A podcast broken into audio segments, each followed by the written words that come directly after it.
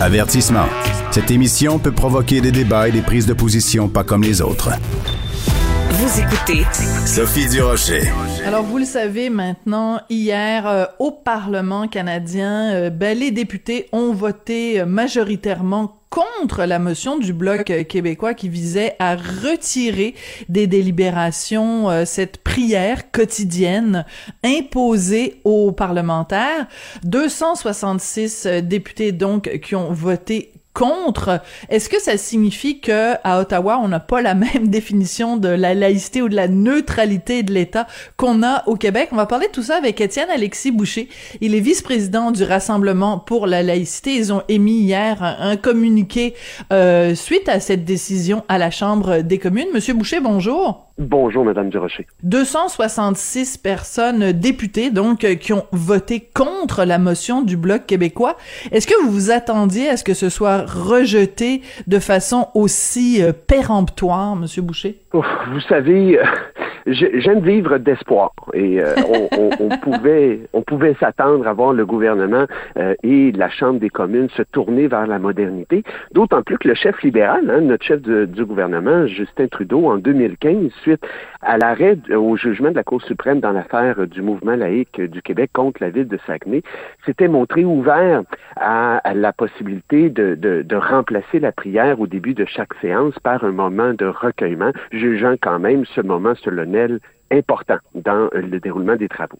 Alors, hier, il a sorti de la Chambre, mais il a quand même enregistré son vote par voie électronique. Il s'est opposé à l'adoption d'une motion qui n'aurait été que la, la, simple application de ce jugement-là qui ben dit clairement l'importance pour l'État d'adopter une position de neutralité religieuse afin de respecter les croyances de tous et chacun. Alors, c'est ça qui est surprenant, mais en même temps, il faut expliquer aux gens, même si euh, la Cour suprême a rendu ce jugement-là, euh, qui, euh, qui touchait en fait le maire Tremblay, hein, souviens, un maire euh, très croyant qui demandait la prière au conseil municipal, au conseil de ville, il n'en reste pas moins que ce qui se passe au Parlement euh, ne, dépend pas de la Cour suprême. Autrement dit, c'est aux parlementaires eux-mêmes de décider ce qui se passe dans l'enceinte du Parlement.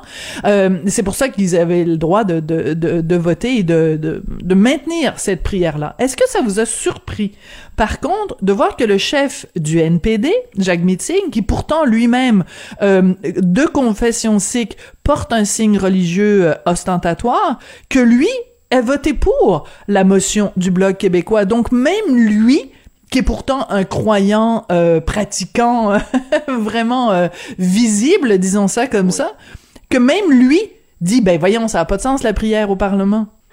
Non, nous, on n'était pas surpris parce qu'évidemment, euh, lui, peut-être se sentait exclu par cette pratique que j'oserais qualifier de moyenâgeuse à la Chambre des communes, qui fait appel au Dieu tout-puissant, qui, mon Dieu, sauver les parlementaires et de donner leur un once de sagesse là, afin qu'ils puissent euh, bien travailler. Là, Donc, non, ce n'est pas très surprenant sa part. Mais on voit là toutes les difficultés que rencontre le Canada euh, dans ce qui dans la définition du vivre ensemble. Hein. Euh, et on n'en est pas à une contradiction près. Le gouvernement actuel ne cesse de vouloir faire de la réconciliation avec les Premières Nations euh, une, politique euh, d'État. Or, euh, ça fait désormais sept ans qu'ils sont au pouvoir et le, fameux régime de ségrégation qui a été imposé au 19e siècle aux nations autochtones par l'entremise de la de l'inique loi sur les Indiens, eh bien, c'est toujours en vigueur.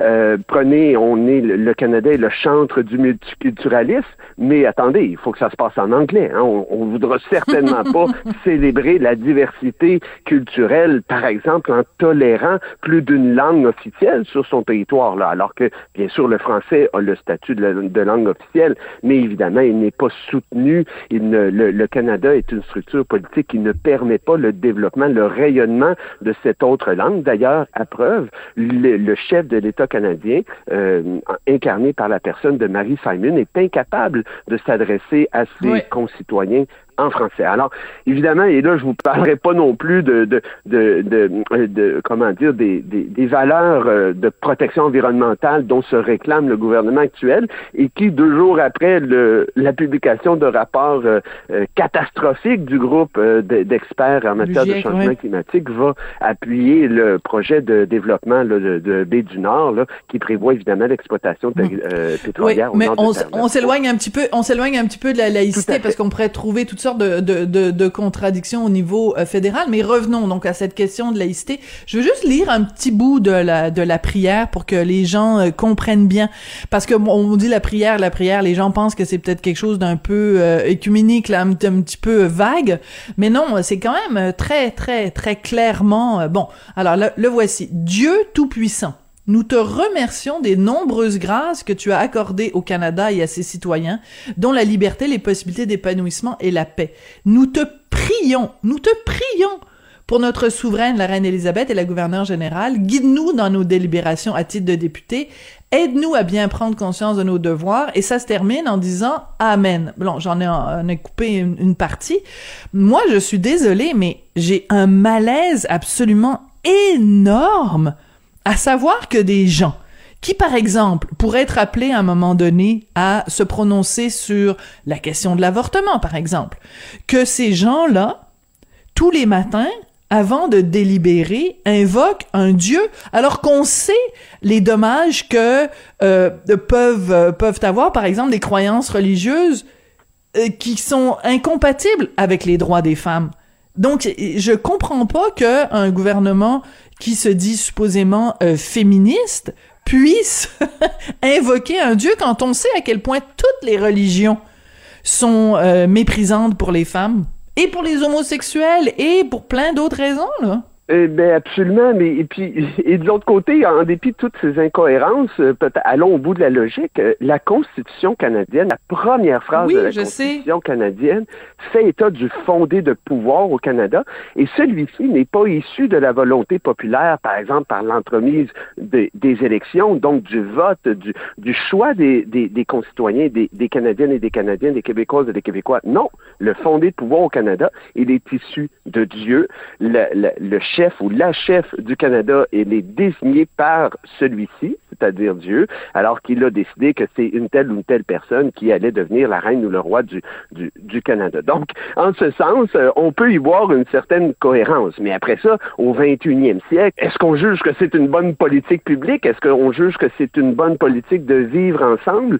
que de mettre de l'avant des principes religieux qui, bien entendu, vont systématiquement, notamment, à l'encontre des droits des femmes et des minorités euh, sexuelle. Tu sais, c'est vraiment une, une, une, politique qui, qui est dépassée et qui malheureusement euh, s'accroche euh, à, des, à des convictions et des pratiques au Canada qui évidemment sont rejetées par une grande majorité de Québécoises et de Québécois.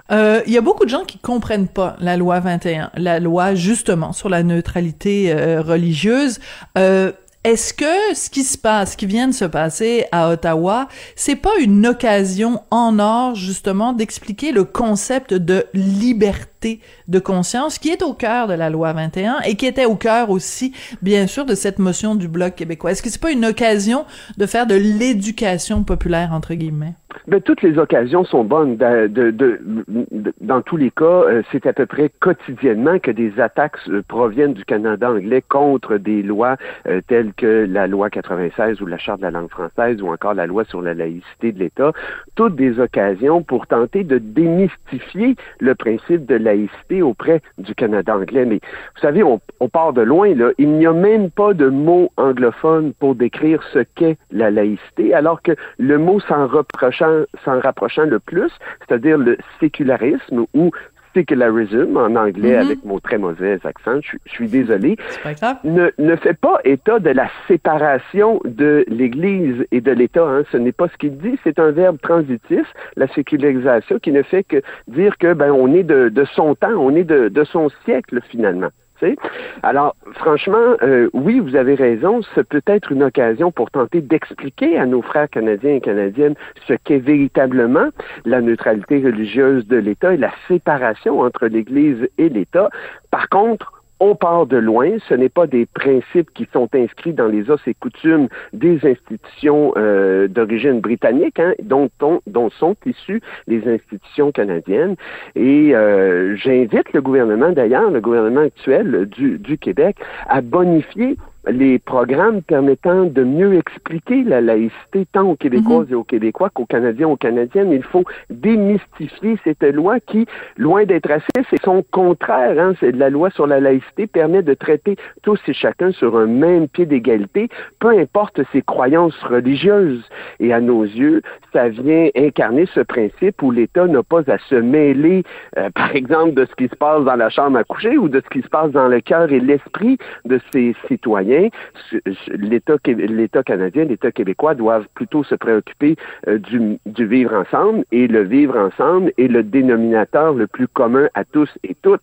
Donc, ne pas mettre de l'avant, par exemple dans ce cas-là, une religion, le christianisme, plutôt que d'autres religions. Oui.